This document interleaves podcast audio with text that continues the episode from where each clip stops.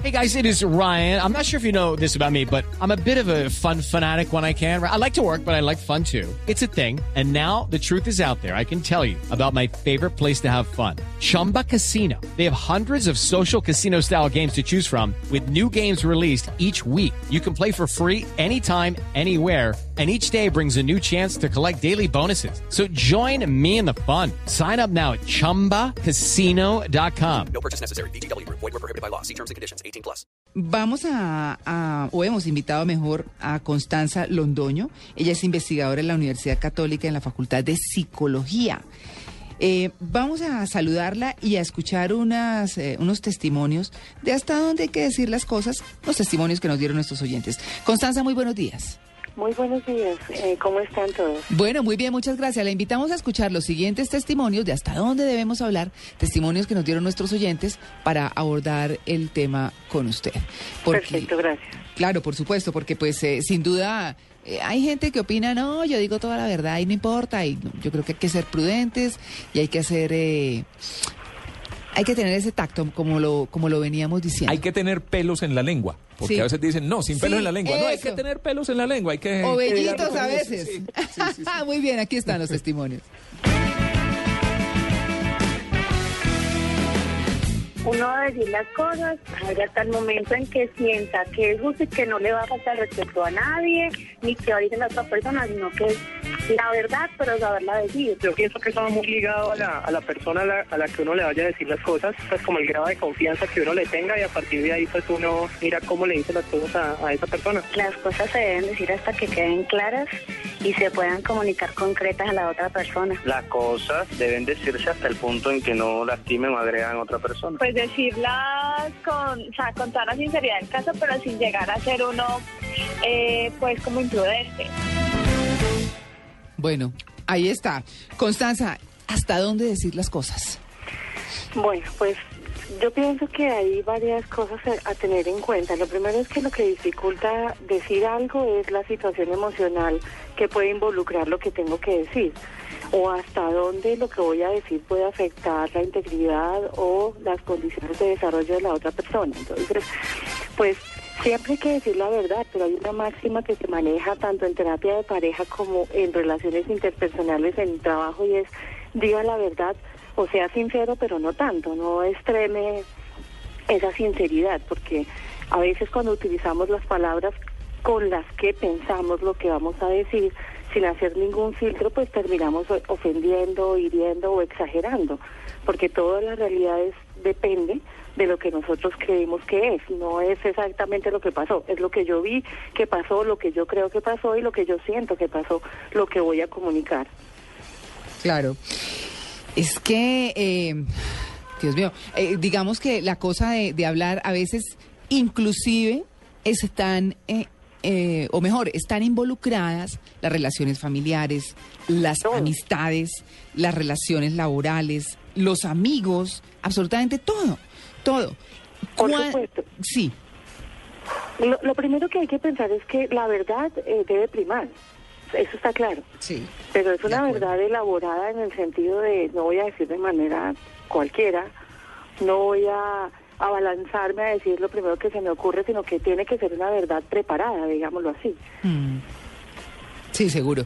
Bueno, ¿cuándo ah, o qué debe tener uno en cuenta cuando va a hablar con una persona eh, a quien tiene que decirle algo delicado, por ejemplo? Lo primero es la situación emocional, la mía y la de la otra persona. En general lo que nos cuesta más trabajo para intercambiar con los demás es que no tengamos un control emocional adecuado o que la otra persona esté alterada, molesta. Es decir, uno no debe decir lo más importante en medio de un mar de emociones, en, medio de una tormenta de emociones, ni las propias ni las del otro.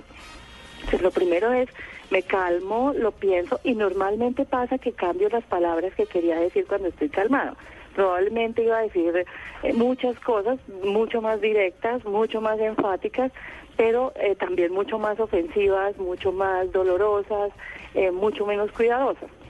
O la otra persona debe estar preparada, puede que yo esté calmado, esté tranquilo, ya elaboré todo, ya lo pensé, pero la otra persona no está preparada porque está molesta, está inquieta o incluso ni siquiera se imagina lo que le voy a decir. Y voy y se lo digo como sin una preparación. Entonces, debo mirar por un lado la emoción y por otro lado las palabras, el espacio y el momento. Eh, a mí me pasó algo muy particular esta semana y es que alguien me dijo algo importante, pero me lo dijo en medio de una buceta, sentadas en un transporte público, eh, que casi que todo el mundo escuchó. Eh, y era una situación tan privada que yo dije, bueno, me lo dijo perfectamente en términos de las palabras, yo estaba tranquila, ella estaba tranquila, pero qué caramba, se enteró media buceta o medio colectivo o el señor del taxi. Entonces también hay que mirar la situación y el momento en el que debo decir las cosas. Si es un asunto privado, debe ser privado. Las cosas. perdón, no quería preguntarle porque es que encontré la nota. Realmente lo que hablaba del presidente en RCN eh, salió en la sección Voces y Murmullos del periódico El País de Cali. Ah, muy bien. Pero bueno, en el caso de, este, porque es un guardaespaldas que lo mandan, ¿cierto? uno de los de seguridad que lo mandan a comprar la Coca-Cola en una situación incómoda, él tiene que explicar en la portería, no es que es el presidente, todo el mundo cree que es una broma y al final pues no sabe qué hacer y se la entrega y el presidente dice, me hubieran dado una Pepsi. ¿Usted cómo le hubiera dicho al presidente si usted es uno del, del equipo de seguridad? Sí, porque es que es el presidente, es que bueno, no es, fácil. el presidente, sí. De pronto no lo haría como yo como parte del equipo de seguridad, pero yo me imagino que allí había una persona que era anfitrión del presidente. Mm. Yo me habría acercado y le habría dicho, usted podría recordar al presidente quién es el dueño de este canal. Entonces, si yo menciono que el grupo Tatata es el dueño del canal, probablemente el presidente, probablemente el presidente habría reflexionado y habría dicho, mm, Coca-Cola aquí no. Y si no, la mejor manera es directa. Señor presidente, discúlpenos, nosotros tenemos a disposición eh, todos los productos de Postobón. Por supuesto. Por políticas del, programa, del, del canal. Yo creo que el señor presidente, siendo una persona razonable, como todos esperamos que sea, seguramente habrá dicho, bueno, entonces deme otra marca de, de gaseosa. Eh, la mejor manera sí es ser directo y, en, y más en una situación en donde digamos que no era un impacto mayor eh, no creo que el presidente se fuera a ofuscar demasiado si le cambiaban la, la no al contrario queda como un príncipe. Sí. yo, supongo eso. Hubiera pedido si una popular hubiera gustado demasiado ya yo diría bueno nuestro presidente necesita alguna habilidad de relajación o de manejo de situaciones, no lo sé, pero...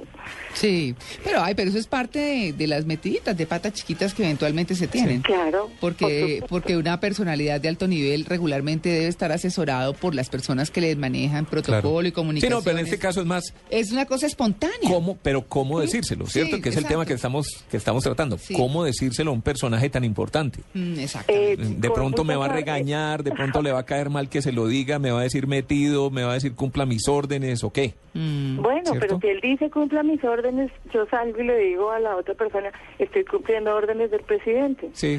Ya le indiqué, ya le di la información. En última allí era más que cambiar la decisión del presidente, era ofrecerle información que le permitiría el cambiar o no la decisión. Que además para eso supone que tienen su gente de protocolo. Sí, mire que hay, hay, un tuitero que nos dice, Carlos, Dice, las cosas hay que decirlas como son y hasta donde llegue el agua. Dominar con el miedo es propio del fascismo asqueroso. Uh, uh. este hombre sin pelos en la lengua. sí. sí, sí, sí. Pero, pero hay, em, hay una cosa también ya para terminar y es, una cosa son las palabras dichas verbalmente y otras escritas. Cuando se habla tal vez se interpreta mejor que cuando se escribe. Las cosas escritas, como dicen, escritas están y ya quedan a la interpretación del que las recibe, ¿cierto? Eh, ¿Qué es mejor? Yo a veces pienso que es mejor hablar las cosas personalmente, pero si no hay de otra, pues toco escribir, ¿cierto? Totalmente de acuerdo. Hay una ventaja en el, en el, lenguaje verbal y es la prosodia, es decir, toda la riqueza que hay en la expresión facial, en el manejo de las manos, en la postura, pero puede ser un arma de doble filo porque si yo no estoy lo suficientemente calmado, tranquilo, o si no estoy tan mm. convencido de lo que estoy diciendo y estoy de pronto más alterado de lo que pareciera o de lo que creo, o no estoy tan cierta en lo que estoy diciendo, pues mi prosodia, mi lenguaje no verbal me va a contradecir y eso me puede generar problemas. Sirve más el lenguaje verbal cuando uno logra sintonizar todo el lenguaje no verbal, la mirada, el tono, el volumen, el manejo de las manos, la proximidad. Si no se logra, entonces, qué mejor que una buena carta, bien redactada, y muy bien revisada antes de ser enviada. Claro. No, por supuesto. Sí, la diferencia, la diferencia de pronto es que hablado, pues es lo que le va saliendo a uno en el momento. Claro. Escrito uno lo piensa más. Claro. Y tiene la posibilidad de corregirlo y darle la vuelta y mirarlo bien hasta que sienta que quedó bien. Lo que pasa es que no todo el mundo tiene las habilidades de escribir bien. Ni escribir y no todo el mundo interpreta igual como naturalmente Total, es. ¿no? claro. Porque cada quien, pues, sí. Uy, qué rollazo, ¿no? Pero bueno, sí. Si si me permites, Ana, diría Sí. una cosa más, y es Sí. que siempre que estoy hablando, eh, debo estar analizando la respuesta del oyente. Es decir, ahí me da una ventaja que sobre el escrito. Hmm. En la ventaja de la expresión directa, yo voy analizando las reacciones que va teniendo el otro y puedo ir corrigiendo el rumbo de la conversación. En cambio, lo escrito no lo puedo hacer. Claro. Pues bueno, es Constanza Londoño, investigadora de la Universidad Católica en la Facultad de Psicología. Muchas gracias, Constanza, por su atención con Blue Jeans de Blue Radio. A ustedes, buenos días.